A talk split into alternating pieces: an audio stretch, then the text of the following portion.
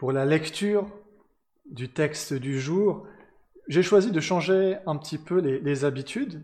Et plutôt que de le lire moi, vous êtes peut-être un peu fatigué de, voir ma tête euh, tous les dimanches, j'ai trouvé une version euh, mise en image, ça s'appelle, c'est le projet Lumo qui fait ça. donc le texte est lu, c'est le texte de Matthieu 21, euh, et qui nous est présenté aussi avec des images. Je vous laisse découvrir le texte biblique de cette manière-là tout de suite.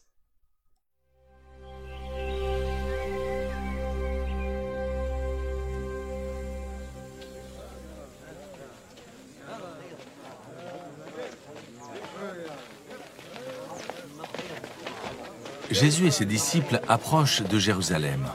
Ils sont près de Bethphagée vers le mont des Oliviers. Alors Jésus envoie deux disciples en leur disant Allez au village qui est devant vous. Là, vous verrez tout de suite une ânesse attachée avec une corde et son petit âne avec elle. Détachez-la et amenez-les-moi. On va peut-être vous dire quelque chose. Vous répondrez Le Seigneur en a besoin. Et on les laissera partir tout de suite. Ainsi se réalise ce que le prophète a dit de la part du Seigneur. Dites à la ville de Sion, regarde, ton roi vient vers toi. Il est plein de douceur. Il est monté sur une ânesse et sur un anon, le petit d'une bête qui porte des charges. Les disciples partent et ils font tout ce que Jésus leur a commandé. Ils amènent l'ânesse et l'anon, ils posent des vêtements sur eux et Jésus s'assoit dessus. Beaucoup de gens étendent des vêtements sur le chemin.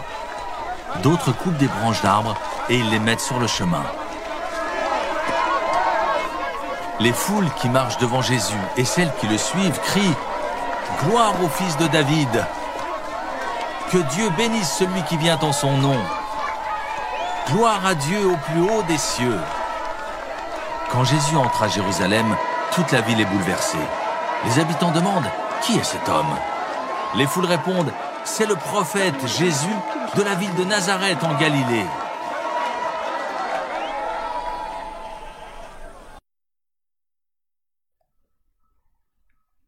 Une foule.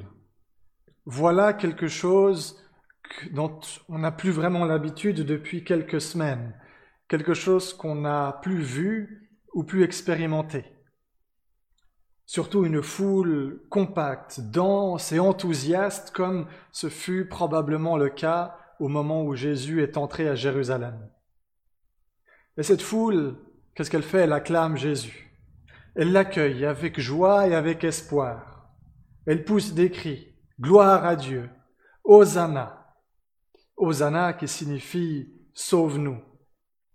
Oui, c'est un sauveur et un roi qu'ils accueillent dans leur ville sainte. Et on sait, ils ont raison. Ils ont raison de voir en Jésus ce roi et ce sauveur.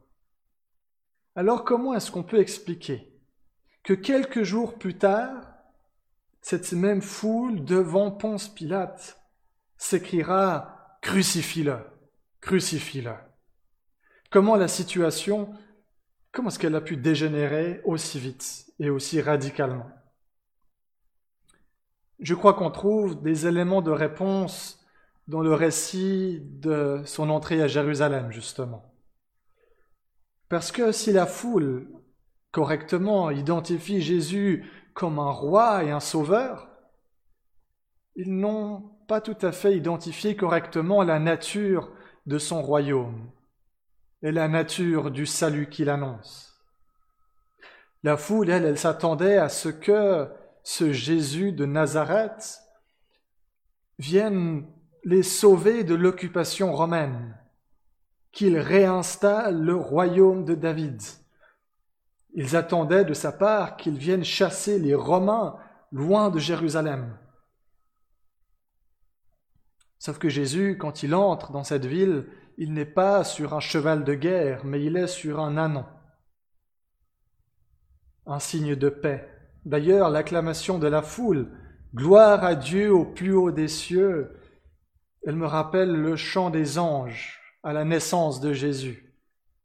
Les anges qui chantaient Gloire à Dieu au plus haut des cieux, et ils ajoutent Et paix sur la terre à ceux que Dieu aime. Voilà donc ce roi qui entre à Jérusalem en paix et qui seront au temple. mais il ne s'y rend pas pour chasser les Romains. Dans la suite du texte, si vous le lisez, vous découvrirez qu'il y chasse les marchands du temple. Oui, il vient faire du ménage, mais pas exactement là où on l'attendait. Et ça dérange. Le peuple alors s'écrie, mais stop, c'est pas pour ça qu'on a signé. C'est pas ça qu'on attendait de ce roi-là. L'auteur C.S. Lewis, il est surtout connu pour son œuvre fantastique Narnia. Il utilise une image que j'aime beaucoup dans un petit livre intitulé Les fondements du christianisme et qui, je crois, peut nous aider à nous approprier ces événements des rameaux. Cette image, c'est celle d'une petite maison de campagne. Je paraphrase un petit peu Lewis, mais voilà ce qu'il dit en substance. Nous sommes de petites maisons de campagne, bien tranquilles. Et voilà que cette petite maison de campagne vient frapper à la porte ce Jésus. Et on a le choix de le laisser rentrer ou non. Si on le laisse entrer, généralement c'est avec joie, reconnaissance, espoir, puisqu'après tout, Dieu lui-même vient chez nous. Il vient, il s'installe et il propose de faire quelques travaux de réparation. Et on se dit, bah oui, effectivement, j'ai bien besoin d'être un petit peu réparé. Dans cette petite maison de campagne que je suis, il y a la gouttière qui penche un petit peu, il y a un peu de travail d'électricité à faire, un peu de plomberie, une cave qui mériterait quand même d'être rangée, nettoyée. Et puis s'il commence par là, alors on a, on se réjouit.